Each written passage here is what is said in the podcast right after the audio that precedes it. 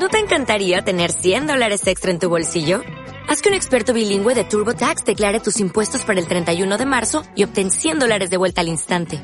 Porque no importa cuáles hayan sido tus logros del año pasado, TurboTax hace que cuenten. Obtén 100 dólares de vuelta y tus impuestos con 100% de precisión. Solo con Intuit TurboTax. Debes declarar para el 31 de marzo. Crédito solo aplicable al costo de la presentación federal con TurboTax Full Service. Oferta sujeta a cambios o cancelación en cualquier momento.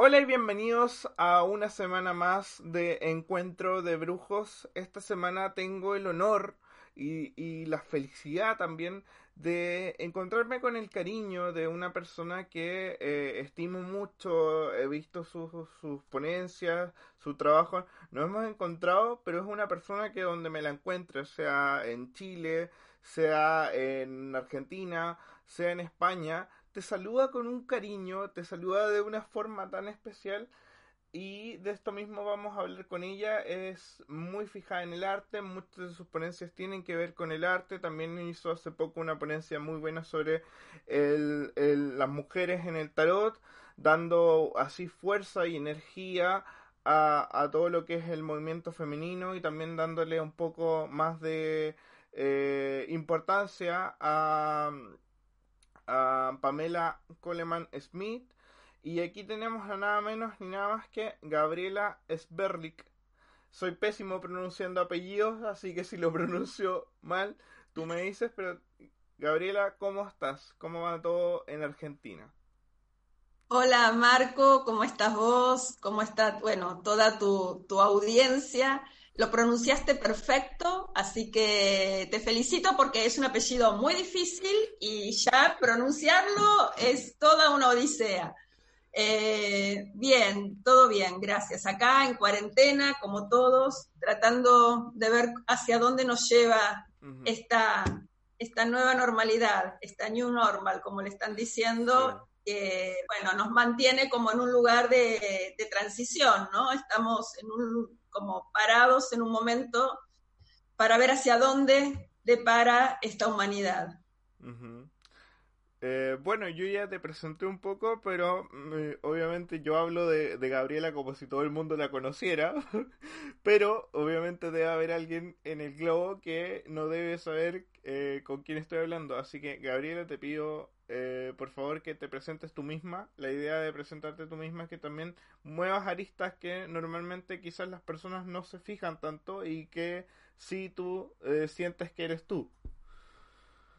Ok, bueno, gracias, gracias por la invitación, eh, Marco, a, este espacio, a tu espacio.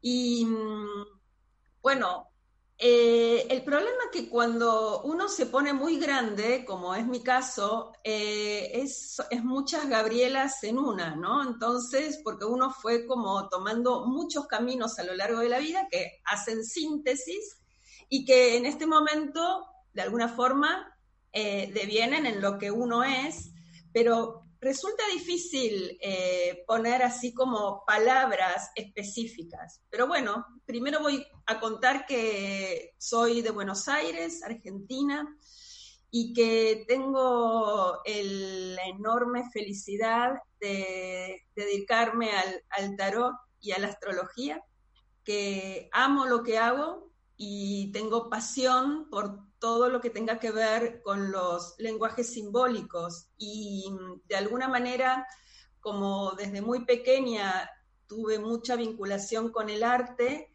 haber descubierto, por ejemplo, algo que vos recién traías, que es eh, la, enorme eh, conexión que hay, diríamos, entre el tarot y el arte. De hecho, el tarot es un arte.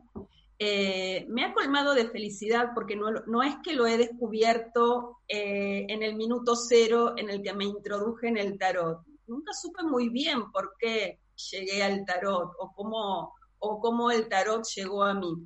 Pero cuando en un determinado momento me cayó como la ficha, digo, de que todo lo que yo estaba viendo en el tarot era arte, ahí fui inmensamente feliz. Qué bueno, qué bueno y, y, qué rico escucharlo, que Eh, Gabriela habla con una, con una pasión del de, el arte que yo creo que lo he visto muy poco. Eh, entonces, algo que a mí me, me, gusta mucho. Pero antes de entrar de lleno en, en, en, todo lo que es arte y tarot, una pregunta que yo le hago a todos mis invitados es: ¿Cómo llevas la cuarentena? ¿Qué tal, qué tal te ha tratado la cuarentena a ti? Eh, la llevo eh, bien y, por otro lado muy difícil. Fue, es y está siendo una cuarentena donde, donde he perdido eh, seres queridos y eso me, me ha marcado mucho. Eh, por otro lado, eh, o sea, tengo como todo, mi familia, diríamos, está toda dispersa, entonces estamos todos pasándolo solos, cada uno en un lugar, y, extraño, por supuesto, abrazar a mis hijas, ¿no? Que, es lo que más eh, añoro en este momento. Por el lado del trabajo, bien, tenemos la enorme posibilidad, porque yo creo que es un privilegio de poder trabajar online, y esto que era la modalidad en la que yo venía trabajando con la gente que vive fuera de Argentina o mismo en otras provincias de Argentina, bueno, ahora se hizo extensivo a todas las personas también, las que viven en Buenos Aires. Entonces, te diría que hay como dos aristas en relación a, la cuarentena. Por un lado, todo lo que tenga que ver con, el, con lo laboral, con lo profesional, bien, porque tengo la posibilidad de seguir trabajando en lo que me apasiona y sobre todo porque me parece que en este momento es un servicio más que nunca el hecho de trabajar con el tarot y la astrología. Y por otro lado, eh, en lo personal, bueno, tratando de sobreponerme a, ciertas pérdidas. Así que creo que es como estamos todos, ¿no? O sea, hay, es todo el día un sube y baja. Sí, días buenos y yo, yo siempre digo un, un día a la vez, un día a la vez. Es un día a la vez, tal cual, así es, Marco. Eh, te agradezco la, la, honestidad, creo que ha sido el testimonio un poco más, más eh, ya entrando en mucho tiempo porque eh, nosotros, por ejemplo, yo llevo casi, yo voy por los 100 días que ya no salgo a la calle. entonces, claro, sí, yo también. Exacto. Ya va, ya va pesando cada vez más esto de del virus y todo. Pero bueno, entremos en, en, en, materia de, tú misma lo dijiste, el, el tarot es arte. Eh, y quiero, quiero irme por esa lista, em, ya que de partida tú, tú has hecho toda una investigación, o sea, eh, Gabriela, yo creo que también para ti el hecho de que tus tu hijas o tu gente esté repartida en el mundo también te hace viajar mucho, conocer mucho, siempre te vemos viajando, de hecho la persona que te nominó es alguien que se identifica mucho contigo, que es Azabet, que ella también viaja, entonces me dijo, yo, ah. entonces me dijo, yo quiero que esté Gabriela acá para que nos hable de sus viajes, para que nos hable de, de, sus temas y cómo, cómo te fuiste encontrando eh, eh, el, el, tarot y el arte a la vez a medida que fuiste viajando. Yo te he visto que has ido a muchos museos, museos donde hay naipes, donde hay cartas, incluso lugares donde no debería haber tarot, hay tarot y te empiezas a encontrar el tarot en el mundo. ¿Cómo es esa sensación? ¿Cómo lo empiezas a vivir? Bueno, eh, a ver, la realidad es que una parte es como la parte de los viajes en mi vida, desde el momento en el que nací, mm, es la vida que, he tenido, que tuve que viajar mucho justamente porque es una familia, vengo de una familia que vive en diferentes lugares y entonces eh, estaba, digo, siempre estuve como muy acostumbrada a desplazarme y de hecho muchas veces siento que no pertenezco a ningún lugar y que pertenezco a todos, porque he tenido que no vivir, pero sí convivir durante tiempos largos, quizás en otros lugares eh, del mundo, y esto entonces yo creo que posibilitó también desde que yo era muy pequeña, digo, a, poder abrir la mente, porque los viajes lo que ayudan es poder abrir la mente y entender que no hay, única, no hay una única mirada, no hay una única manera de vivir, no hay una única manera de entender la vida, porque obviamente uno está, digo, empieza a tener contacto con otras culturas. Entonces, eso viene por un lado. Y desde muy pequeña, por otro lado, me han, desde tenía cinco años, me enviaron a estudiar arte con una gran, diríamos, artista plástica acá en, eh, Argentina, en Buenos Aires, que se llamaba Luisa Reisner, a la que siempre honro porque ella me introdujo y me, y me mostró desde los cinco años todo lo que era el arte y me hizo también creer en que yo también podía, en que todos, todos podemos vincularnos con el arte. No hace falta ser un buen dibujante, un buen pintor o un buen escultor. Digo, es solamente es desarrollar la sensibilidad y poder entrar en esos mundos que son mundos muy, diríamos, simbólicos y por otro lado muy también sutiles, ¿no? Entonces, esa es toda una parte.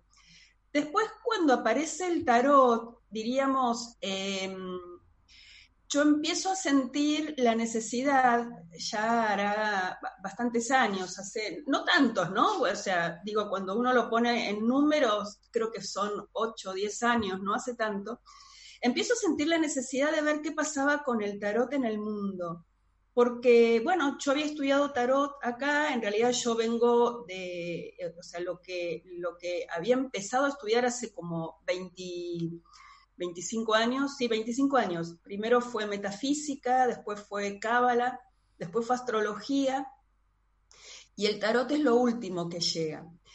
Entonces, cuando llega el tarot, empiezo justamente a, querer eso, a ver qué pasaba con el tarot en el mundo. Y entonces eh, empiezo a ver, bueno, en, paralelo, qué posibilidades había de ir a, si había algún congreso en el mundo. O sea, yo lo que quería saber era qué pasaba. Y digo, debe haber algún congreso de tarot. Y empiezo a buscar tengo luna en Géminis y esto hace que sea extremadamente curiosa y muy inquieta y muy ávida de conocimiento, ¿no? O sea, Digo, todo digo, eso a veces juega a favor y a veces juega en contra.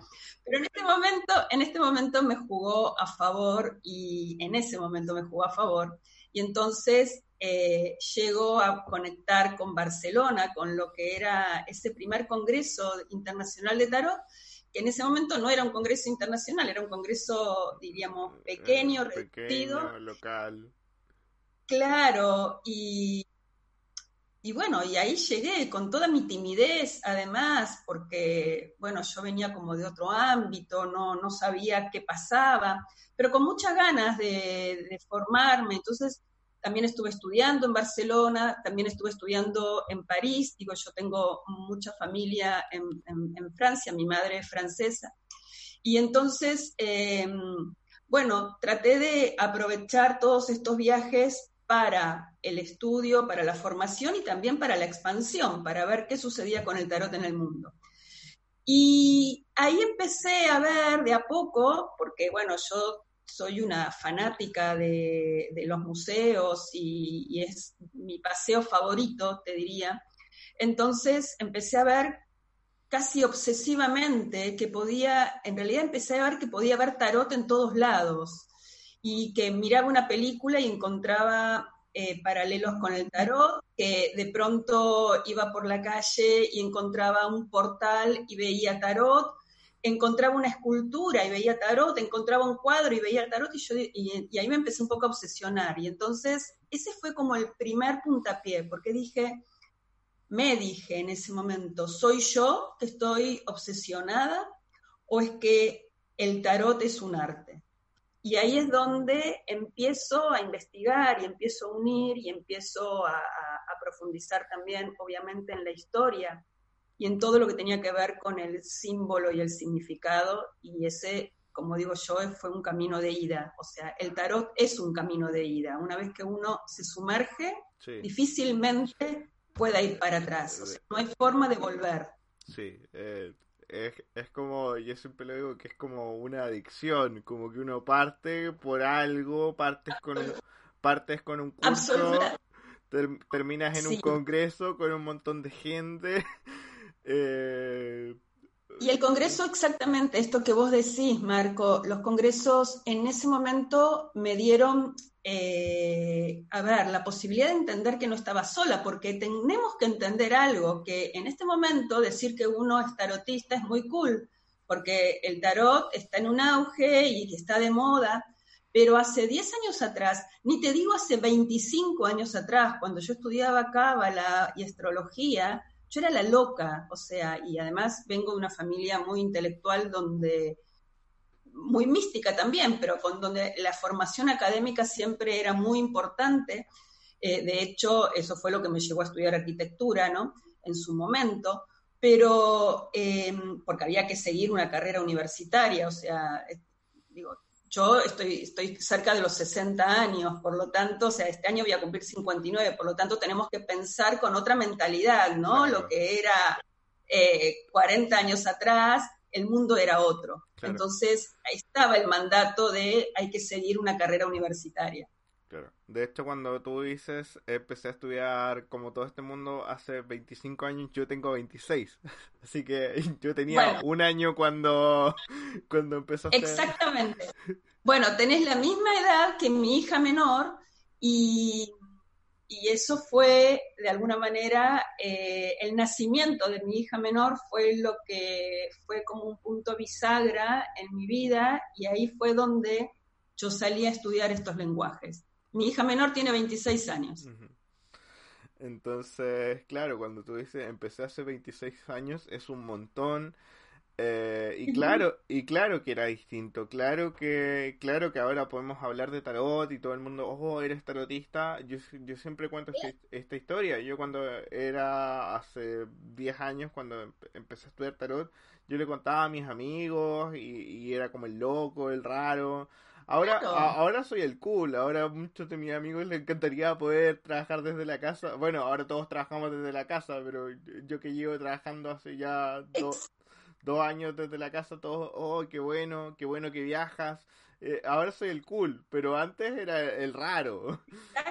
Claro, pero vos imagínate, imagínate que a mí, o sea, cuando yo termino la secundaria, esto es hace 40 años, eh, a mí me, o sea, me encantaba el arte y, de alguna manera yo seguía, en ese momento pintaba y, seguía yendo a otros talleres así de grandes maestros, diríamos, de artistas, y, pero no se me permitió en ese momento, ni se me cruzó por la cabeza en dedicarme a todo esto, porque había que seguir, o sea, hace 40 años el mundo era otro, esto hay que entenderlo definitivamente, y entonces eh, había que seguir una formación académica, y esto era como el mandato familiar donde no había opción, realmente no había opción.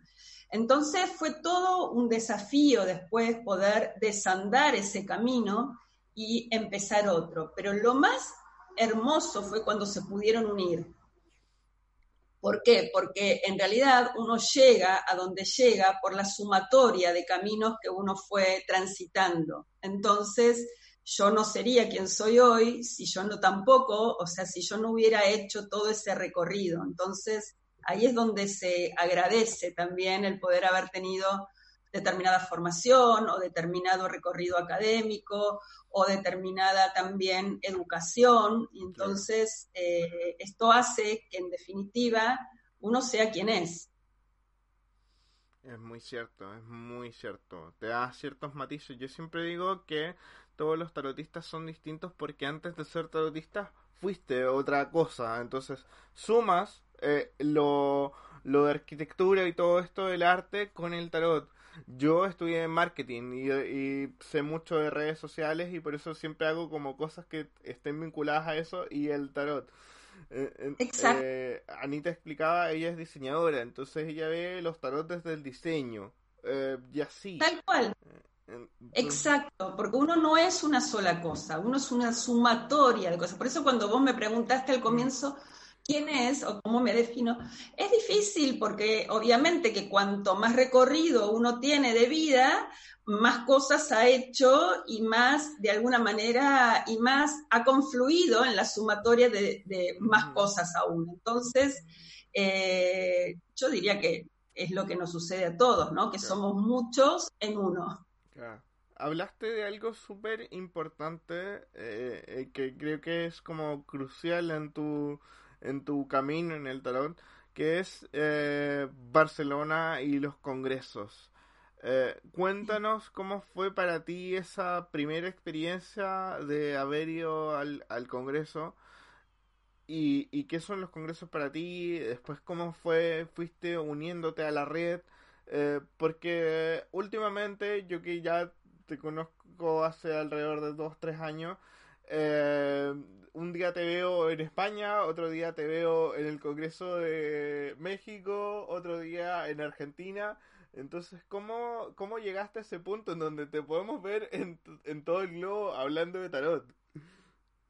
Bueno, a ver, eh, creo que confluyeron varias cosas. Eh, ese primer congreso que yo te conté fue un congreso al que yo llegué muy tímidamente, no me voy a olvidar nunca cuando llego y aprieto el timbre en la escuela Marilo Casals para presentarme. No conocía a nadie eh, y ellos no conocían a nadie de Argentina tampoco, en realidad, o sea, era inédito.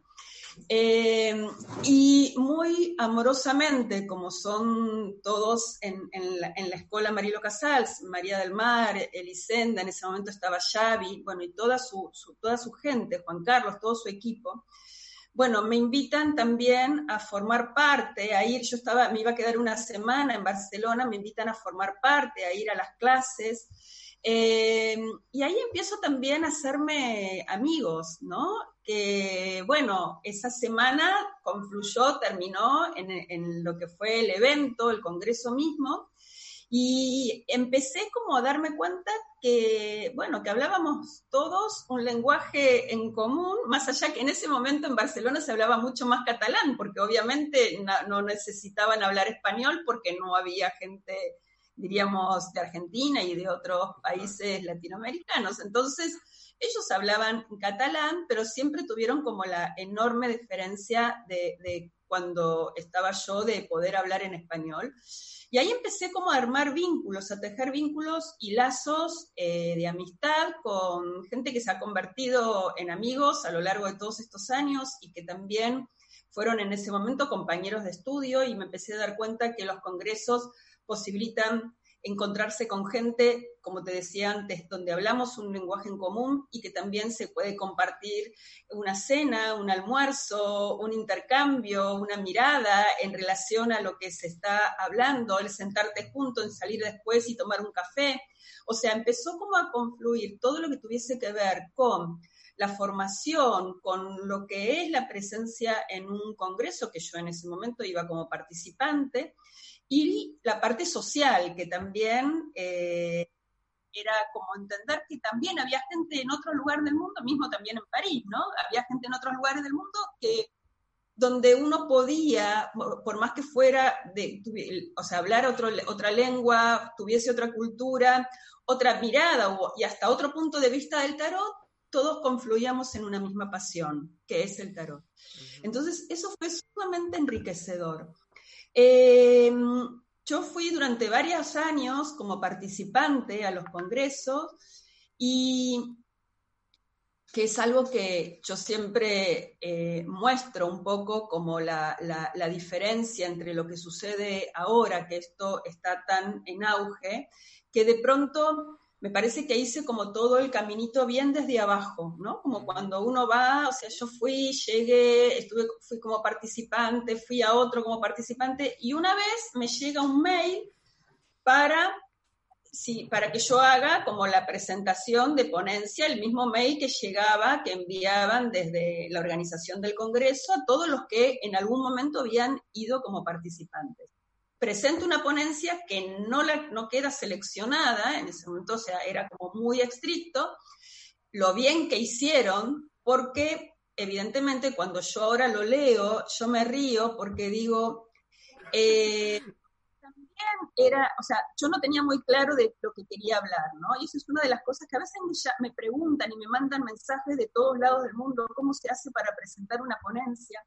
Y yo creo que ahí sí tengo siempre mucho para aportar porque viví todas las situaciones, todas las instancias. A mí, por ejemplo, me parece que alguien que, o sea, alguien quiere presentar una ponencia, a mí me parece eh, raro hoy en día que alguien presente una ponencia si nunca fue a un congreso, por ejemplo, como participante. ¿Cómo, vas ¿Cómo uno va a presentar una ponencia si nunca participó en un congreso como participante? Me parece que es un, o sea, que una cosa, yo tengo que estar del otro lado para saber qué es lo que se siente y qué es lo que yo necesito como participante de un congreso recibir para poder estar en condiciones de saber lo que quiero ofrecer. Entonces, para mí eso es sumamente importante. Entonces, muchas veces yo les sugiero a la gente que lo que quiere es presentar ponencias y de pronto he, llegado a recibir mensajes, digo, de gente que no conozco, ¿no? Como diciéndome, ¿y si presento una ponencia me voy a ser conocido? No lo sé, le digo, o sea, yo no tengo idea de eso, porque cuando yo presenté ponencia, tenemos que pensar que era otra instancia. No, jamás pensé en si eso me iba a hacer eh, ser conocida o no, porque tampoco era el Congreso que es ahora y tampoco era lo que y tampoco era lo que es el tarot ahora. Entonces, en ningún momento estuvo ese objetivo, porque no, no, no, no, o sea, era imposible pensarlo como objetivo final el que, que uno se iba a ser conocido. Bueno, entonces eh, presenté ponencia que no quedó, igual fui al Congreso, por supuesto, eh, y, al año siguiente me vuelven a invitar para que presente ponencia. Y yo ahí estaba en un momento, estaba en una gran crisis en mi vida y eso es también sumamente interesante porque a veces cuando uno está atravesando ciertas crisis es cuando de pronto uno tiene como mayor lucidez en función de la producción, lo que uno quiere transmitir, porque uno tiene la posibilidad de poder hacer esa búsqueda interior. Y ahí entonces presento una ponencia que yo pensé que no la iban a aceptar. Yo estaba muy segura que quería hablar del tarot y el arte y me, animé y me largué y dije, yo voy a hablar de eso. Y esa fue una ponencia que me, dio, que me abrió muchas puertas, que se llamó El Tarot como fuente de inspiración en el arte. Y hice todo un paralelo en, ese, en esa ponencia que tuvo que ver con cómo en un primer momento el tarot se inspiró en el arte y cómo en el siglo XX se produce el camino, el recorrido inverso, y es el arte el que se inspiró en el tarot. Y eso me abrió un mundo. Ahí eh, en ese congreso estaba Jorge Luis Serrano y estaba también presentando una ponencia, que es el organizador del Congreso de, México. Y estaba también en ese congreso Pancho Prado y Lucrecia Maldonado. No, estaba Lucrecia, no estaba Pancho, estaba Lucrecia Maldonado de Ecuador, que es también una de las organizadoras junto con Pancho Prado del Congreso de Ecuador. Y ese año entonces, luego de que me escuchan ahí en el Congreso de Barcelona, Jorge Luis me invita, o sea, me ofrece ir al Congreso, ser ponente en el Congreso de México, y Lucrecia, y, ahí, y ahí también ese año se organiza el primer Congreso de Ecuador y Lucrecia me invita a Ecuador. Entonces, ese mismo año o sea, pasé de, pude estar en el Congreso de Barcelona, en el de México y en el de Ecuador, que eran los únicos tres congresos que había. Que me acuerdo que en ese momento hasta María del Mar me decía, ¿por qué no organizas uno en Argentina? Y yo decía, no, o sea, era, o sea, tenemos que pensar que era otro el mundo, ¿eh? hace tres, cuatro años atrás. Yo le digo, no, le digo, en Argentina me parece que yo muy poco visionaria, le digo, y además la verdad que me parecía una tarea titánica, eh, entonces le digo, bueno, no, por ahora no, vamos a ver. Y creo que después fue al año siguiente o al otro año, ya no me acuerdo, que Amines, que es la organizadora del Congreso de Santa Fe acá en Argentina, se pone en contacto con María del Mar para organizar en Santa Fe y María del Mar le pasa mi contacto para que yo también pudiera, diría, de alguna manera, colaborar con ella. Eh, y, bueno, y ahí es donde empieza a tejerse lo que es la red internacional, porque en realidad hasta ese momento estaba Barcelona, luego se le sumó México, luego se le sumó Ecuador, luego se le sumó Argentina, luego se sumó Chile y eh, bueno, y ahora está Colombia, está Italia, diríamos, está Perú, va a estar próximamente eh, Miami, va a haber un, congreso en Miami, pero bueno, eso ya es a futuro. Yo estoy, yo estoy esperando 2021. Feliz. Sí, eh, sí, vamos a ver, el 2021, ojalá me equivoque, pero yo creo que todavía va a ser un año complejo para congresos eh, presenciales. Ojalá me equivoque. Bueno, ¿y qué pasó también? Esto aparece en el momento en el que yo cumplo 50 años, en ese momento, y entonces eh, con hijas grandes. Y entonces eh, ahí pude también como entender que yo, ya todo lo que tenía que ver con mi rol de madre, que es lo que también me define de alguna manera, porque eh, es como lo que, lo que soy antes que cualquier otra cosa, diríamos, soy madre, eh, pude también darme, tener la posibilidad de que todo esto también me agarra en un momento de la vida donde yo ya había hecho, diríamos, estaba formada, mis hijas también, podía viajar tranquila y mis hijas podían, tenían su vida, entonces... Eh, también la edad en la que yo comencé con esto eh, fue, un, fue un gran momento, ¿no? Porque esos 50 años tuvieron que ver con entender que ya todo lo que tenía que ver con un plano más, diríamos, doméstico, cotidiano, yo ya lo había hecho y que ahora mis, y mis hijas podían, digo, eran grandes, podían estar solas, digo, podían, yo podía como delegar también ese, ese rol de madre en, en otras personas. Eh, porque uno, digo, nunca deja de serlo, ¿no? Entonces, eso también me dio la posibilidad de, poder eh, viajar tranquila y también siempre con esta cuestión de que tengo familia por todos lados y entonces siempre se mezcla el trabajo con, el, con la visita familiar, diríamos. Claro.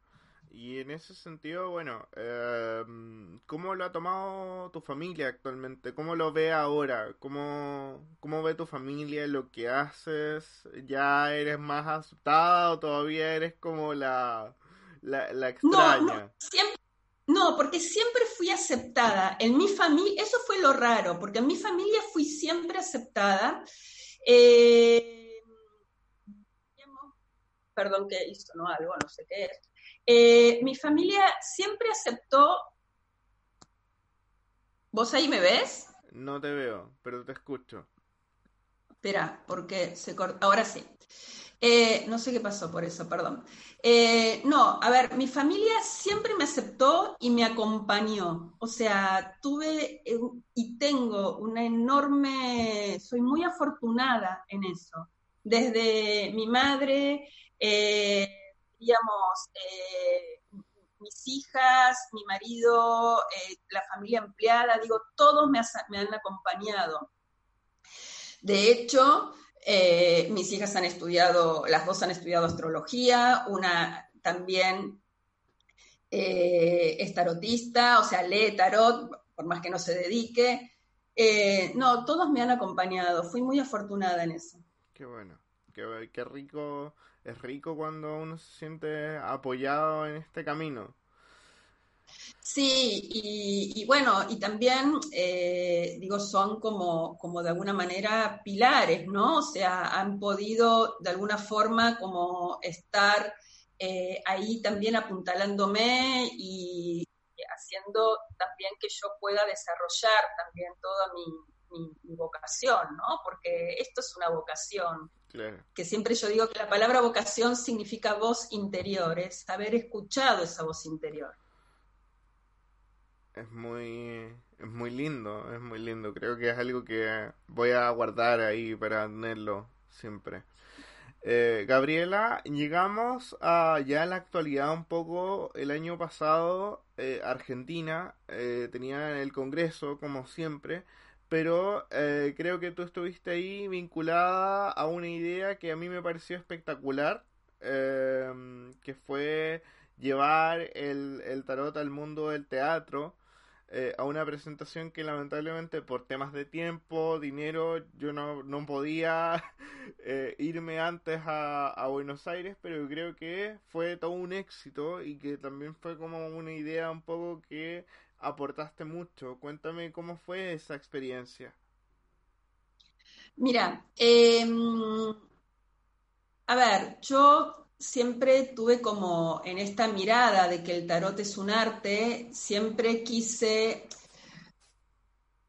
ver, hay como dos, como, porque acá también hay como dos Gabrielas. Por un lado, también está la que necesita vincular, diríamos, el, tarot a toda una parte que es histórica, sociológica, antropológica, artística, ¿no? Que, tiene que ver con, ir a esos procesos de investigación profunda que a mí me encanta en relación al tarot. Eh, y eh, que me, considero que soy una estudiosa del símbolo, diríamos, ¿no? De lo que trae como símbolo cada, uno de, cada una de las cartas. Y por otro lado, después empecé a sentir también la necesidad de que el tarot como arte también tenía que tener una llegada a otro tipo de gente, ¿no? Y, yo también poder poner el, tarot en un lenguaje, diríamos, que sea más alcanzable a la, mirada de, todos o de la gente que estuviera interesada.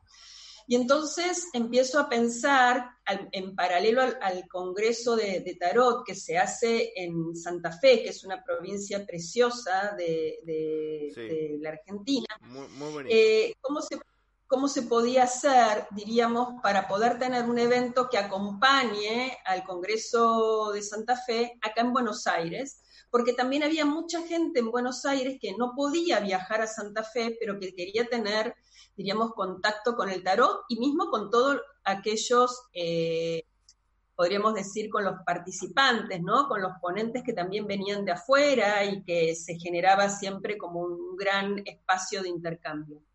Entonces se me ocurre ahí hacer eh, un primer espectáculo que se llamó Tarot del Mundo Buenos Aires, que lo escribí yo y, que, y lo codirigí con Víctor Leni, que es un compatriota de ustedes, chileno, y que, y que tuvo que ver con poder mostrar el tarot en relación a las diferentes manifestaciones artísticas, o sea, desde la danza, desde, diríamos, la música, y, entonces fue un, proyecto como muy integrador.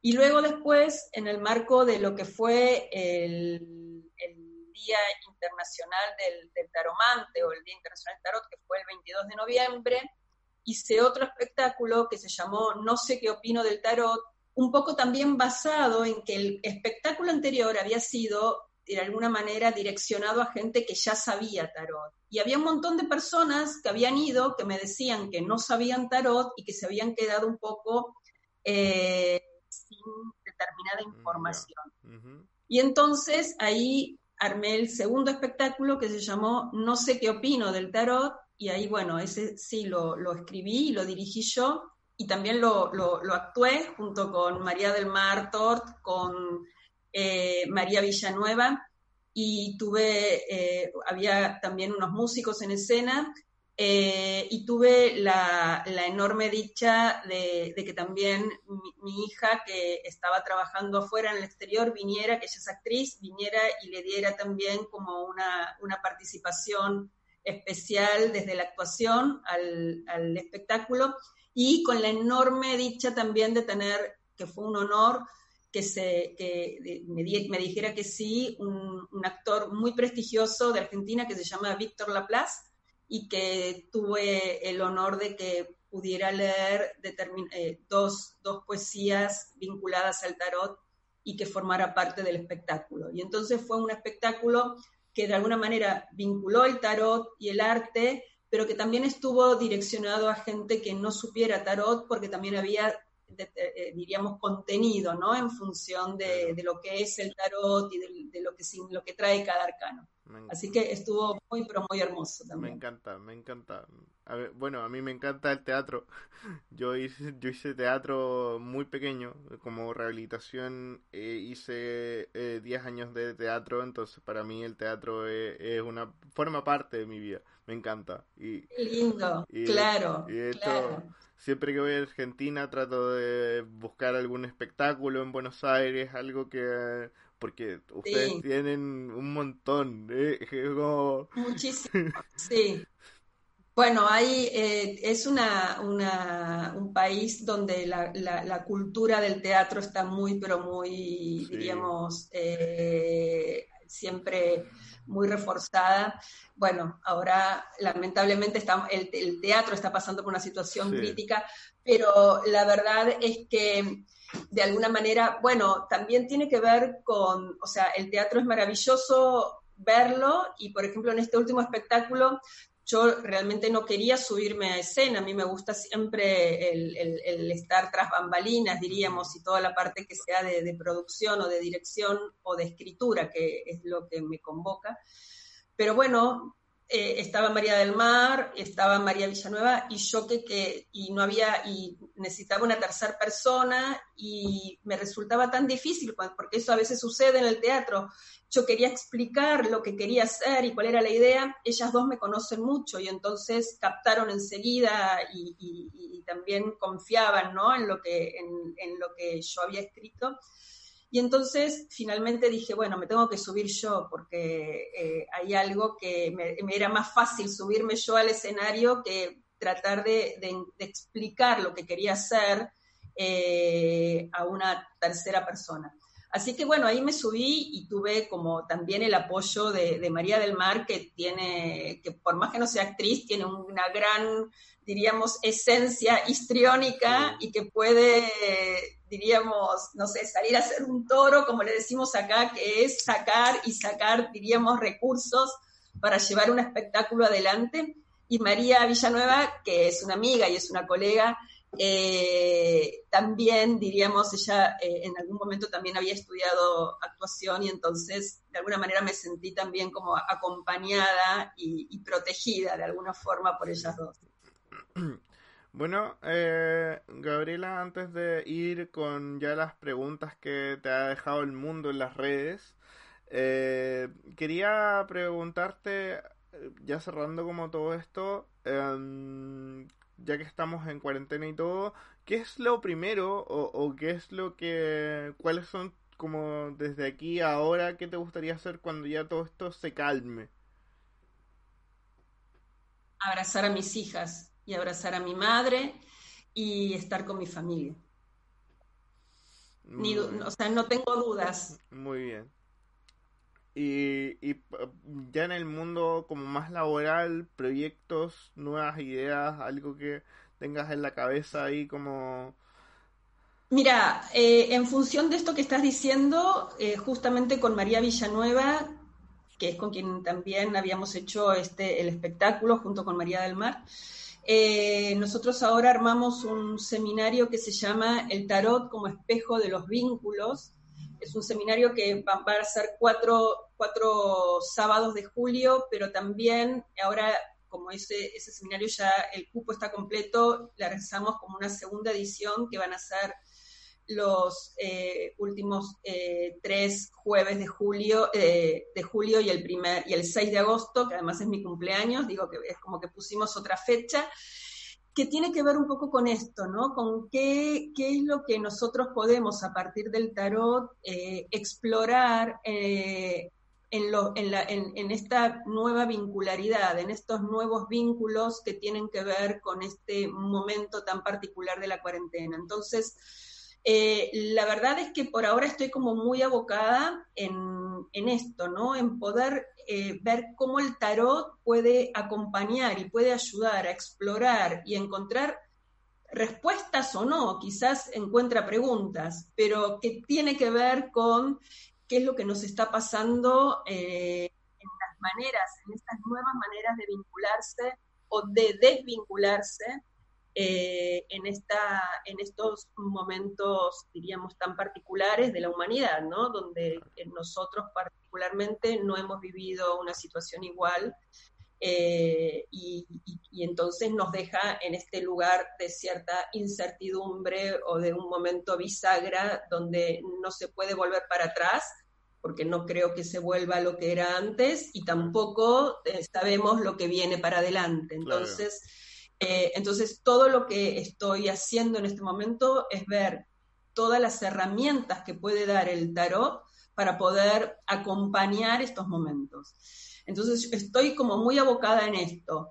Cuando termine, diríamos, la cuarentena, eh, esto tiene eh, relación a lo que me estás preguntando. Cuando termine la cuarentena es muy raro porque yo no creo que se vuelva lo que era, con lo cual hay que, no puedo planificar algo que no sé qué es lo que va a estar sucediendo eh, a nivel humanidad, a nivel planeta, dentro de seis meses digo, yo creo que va a faltar un buen rato para volver a, a, ciertos lugares de cercanía física, de poder estar ciertamente más cercano físicamente.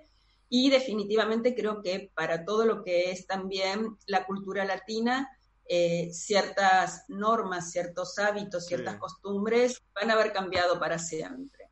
Entonces, lo único que puedo hacer en este momento es pararme en el aquí y ahora y trabajar con todas las herramientas que yo tengo, que es el tarot y la astrología, en función de lo que pueden aportar para este momento. Por eso es que hicimos e ideamos y creamos este, este seminario, porque nos parecía fundamental trabajar el aquí y ahora.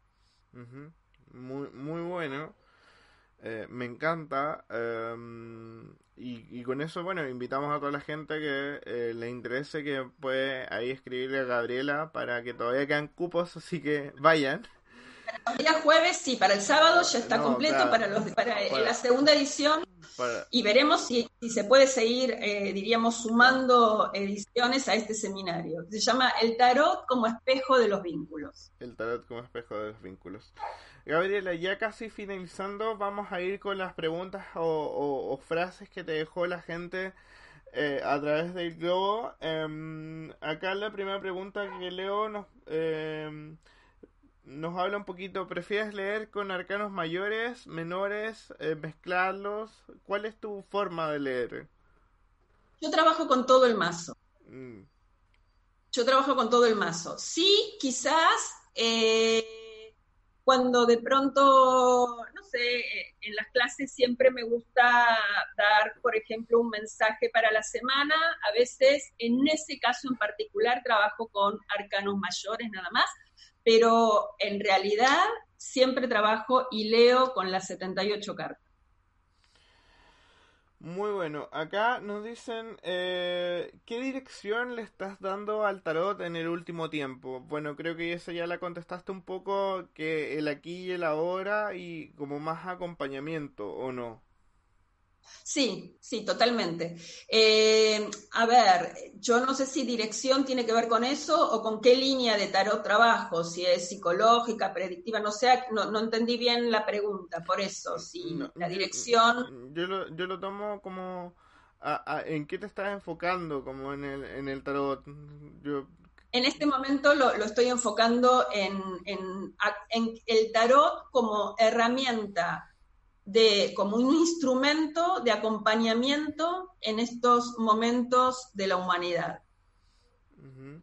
Acá hay una pregunta súper específica y, y súper buena, yo creo, que es ¿por qué crees que eh, surgen duplas a la hora de diseñar los tarot y normalmente son como hombre y mujer? Eh, es una buena pregunta. Em, justamente ayer en otra entrevista también estaba, eh, se, planteó algo similar. Mira, yo lo que creo es que mm, eh, tiene que ver con que la dupla radica en que es como un balance de elementos. ¿Por qué? Porque en el, o sea, las duplas que han surgido, diríamos, más renombradas son, por supuesto, las de Edward White y Pamela Coleman Smith, y la otra es la de Aleister Crowley con Frieda Harris, ¿no? Que son como las dos duplas, las dos grandes duplas, diríamos, en los tarots, de, alguna manera, que con más, diríamos, eh, repercusión en el siglo XX. Caso de ambas, de, Pamela Colman Smith y de Frieda Harris, eh, lo que ellas traían como backup, diríamos que no lo tenían estos, estos tarotistas o estos, eh, diríamos, ocultistas, porque eran ocultistas, era la parte artística, que entonces necesitaban apelar a toda otra, a dos miradas, diríamos, de, lo que sería el, simbolismo desde el arte. Entonces, Pamela Colman Smith traía una gran formación porque ella, eh, digo, impuso el estilo de Arts and Craft en el tarot de, de Ryder White Smith y venía con toda la formación del Pratt Institute. Y Frieda Harris lo que le aportó a Crowley es todo lo que es la geometría proyectiva sintética, que es toda como una línea, diríamos, que tiene mucho que ver con lo arquitectónico también, que es como cambiar los diferentes puntos eh, de perspectiva en la, en la figura, que hizo que de alguna forma el, el tarot de Aleister Crowley tuviese en las imágenes tanta profundidad. Había, no hay algo de plano, sino que tiene como, como cierta profundidad que tiene que ver con la línea, exactamente, tiene que ver con la línea artística que traía eh, Frieda Harris, que era la, geometría proyectiva. Entonces, eh, necesitaron de ese mundo sensible, eh, diríamos, artístico, pleno de emociones, percepciones, sensaciones y las ideas de estas dos mujeres para poder confluir o conformar lo que ellos tenían desde un lugar, diríamos, muy, eh, desde un lugar muy, muy racional, muy mental de lo que querían. O sea, yo lo que creo es que uno le, llevó, diríamos, el, el, contenido y el otro le trajo la forma, ¿no? Entonces, forma y contenido se han unido y han balanceado de alguna forma eh, como un balance de elementos, ¿no? Para que pudiera salir un proyecto mucho más integrado. Entonces, me parece que apuntó a eso. Sí, yo creo que, bueno, ahí tenemos mucha tela que cortar, muchas cosas que podemos desglosar, creo que es un tema para hablar. Por supuesto. Eh, y solo nos queda una pregunta más, que eh, alguna anécdota divertida que te haya pasado en tus viajes de, de tarot, algo que, puedas contar o algo que recuerdas como con mucho cariño últimamente? Em, a ver, una de las cosas que más me, me, sorprendió y que fue y que tuvo que ver con, fue como un episodio anterior todavía a la llegada a los congresos. Eh, voy a hablar de dos cosas. Una fue cuando llegué por primera vez a París a un bar que se llamaba en ese momento Le Téméraire, que era el bar donde iba a leer eh, Alejandro Jodorowsky, el tarot, que en ese momento eh, Jodorowsky no lo estaba leyendo y que eh, lo leía, diríamos, otra gente que tenía que ver con el, séquito, diríamos, de personas que lo, que lo rodeaban y que me, resultó muy divertido porque yo llego un, día, diríamos, de, marzo, era de al bar, me, en ese momento, estoy hablando hace como 10 años, me, te daban un número, tenías que esperar y solo se hacían 22 lecturas y cuando aparecía ese, personaje, diríamos, que iba a leer, que hubo,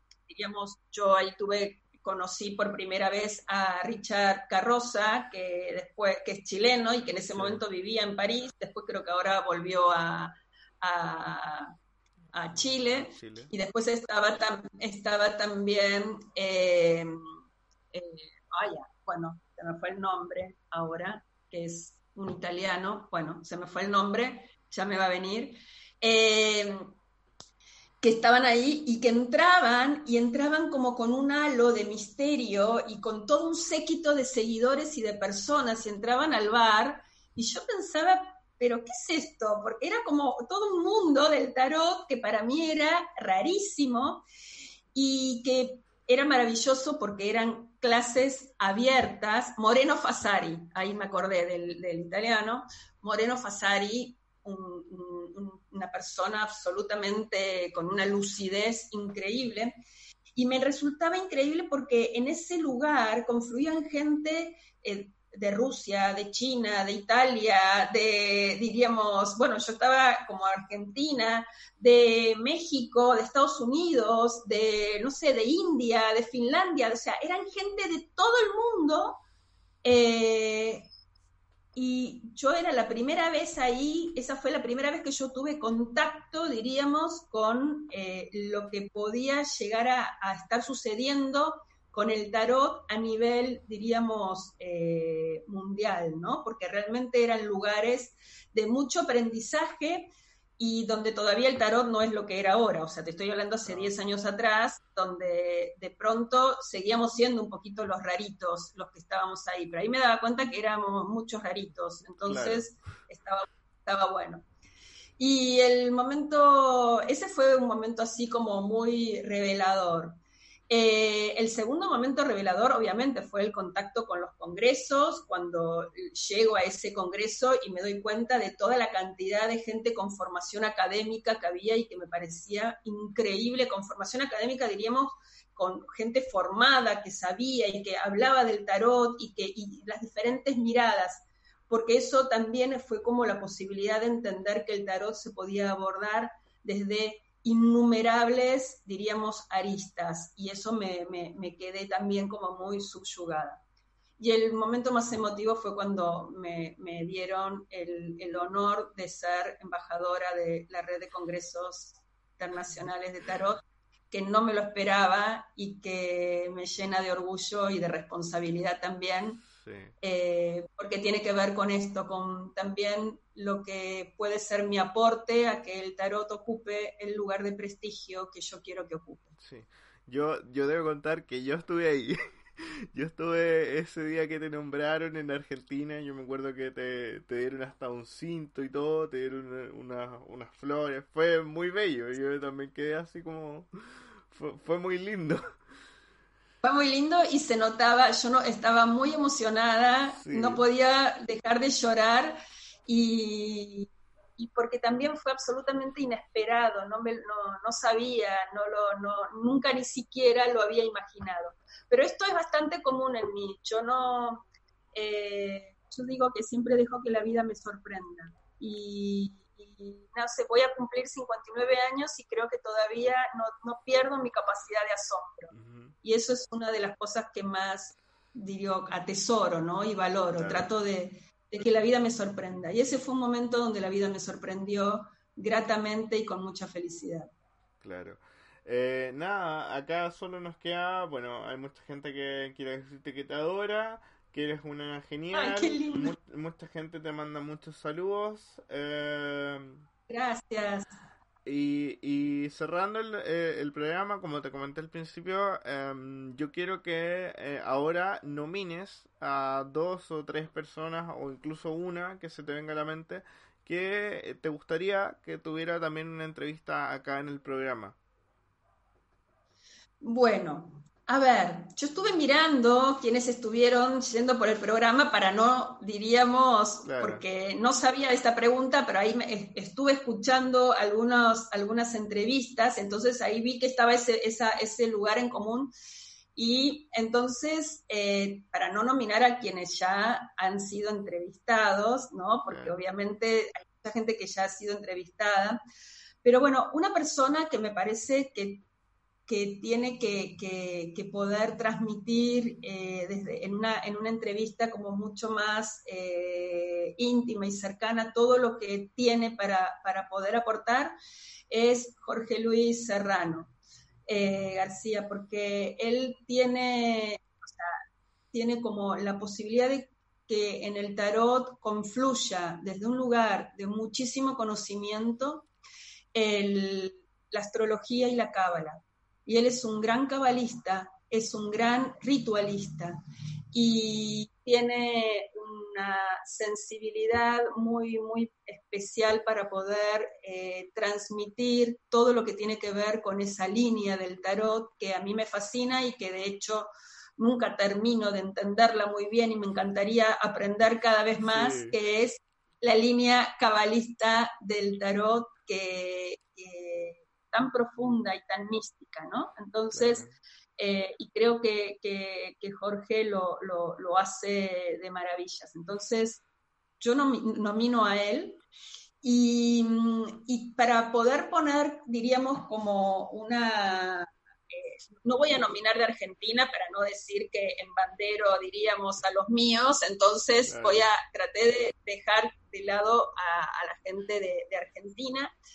Em, y por otro lado, em, pensando también en como en las diferentes posibilidades que tienen dentro de, esto, de poder salir a transmitir el tarot desde otros lugares que, que también digo, desde la cábala, pero con otra mirada, eh, yo la, nominaría también a, Encarna, Encarna Sánchez de la escuela Lemar, eh, con, claro, con Daniel Rodés, porque ellos también tienen una mirada muy cabalista, pero diferente quizás también en la forma de transmitirlo de lo que tiene Jorge Luis, entonces sería bueno como, como poder ver cómo se arma síntesis de, estas dos eh, formas del tarot que, a mí siempre me convoca y me resulta muy inspiradora, ¿no? La parte de, de, lo cabalístico dentro del tarot, pero que reconozco y que hay un montón de otra gente que lo maneja muy bien, como Susan Michael, como Abraham de Córdoba, digamos, como mucha gente que lo,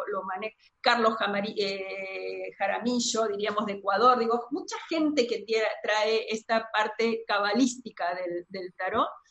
Eh, y que a mí cada vez me convoca más, pero me resulta muy, muy, muy difícil. Es como un lenguaje muy hermético por mucho, en muchos momentos entonces yo invito a que, a que, nada, que puedan de alguna manera hacer algunas entrevistas y, que lo hagan en, fácil, en lenguaje fácil. Genial, genial. Para que lo podamos entender todos. Sí. bueno, eh, pueden encontrar a Gabriela en todas sus redes que tienen que ver con el tarot, que son Gabriela Sberlik. Así que, em, bueno, espero... en, Instagram, Gaby, en Instagram Gaby Sverlik y en Facebook Gabriela Sverlik. Así que la pueden encontrar ahí para consultarle cualquier cosilla. Eh, ya nos estamos despidiendo. Gracias, gracias, muchas gracias por esta entrevista. Eh, eh, como lo decía al principio, Gabriela tiene una, una sencillez y una forma de hablar que es muy cariñosa siempre, siempre tengo esa sensación contigo de, hola, ¿cómo estás? ¿Cómo, cómo han estado? Eh, que me encanta, me hace sentir en casa en, en, cualquier lugar donde nos podamos encontrar. Así que muchas gracias. Eh, no sé si quieres decir, decir algo más antes de despedirnos. No, gracias a vos, Marco. Muchísimas, muchísimas gracias. Fue una entrevista muy, muy preciosa, muy cálida también y te agradezco enormemente. Y de verdad también te tengo mucho, mucho cariño, mucho aprecio y siempre es un placer cuando podemos encontrarnos en los diferentes lugares. Y bueno, ahora el eh, Internet nos convoca desde lo virtual, pero con el cariño de siempre. Así que te, te súper agradezco. Así que bueno, espero que en algún momento, cuando ya todo esto pase nos podamos reunir de nuevo, nuevamente en alguno de los tantos lugares. Así que nada, Exacto. Eh, nos vemos. y darnos un abrazo. Un abrazo. Exacto. Sí, un abrazo energético. Eh, Tal cual. Así que nos vemos la próxima semana en otro encuentro de brujos. Esta ha sido la entrevista de Gabriela Sberlik. Gracias, Marco. Un enorme placer sumamente agradecida, que estés muy bien, cuídate mucho, un gran cariño a todos y bueno, que todos tengamos salud y viva el tarot. Viva el tarot.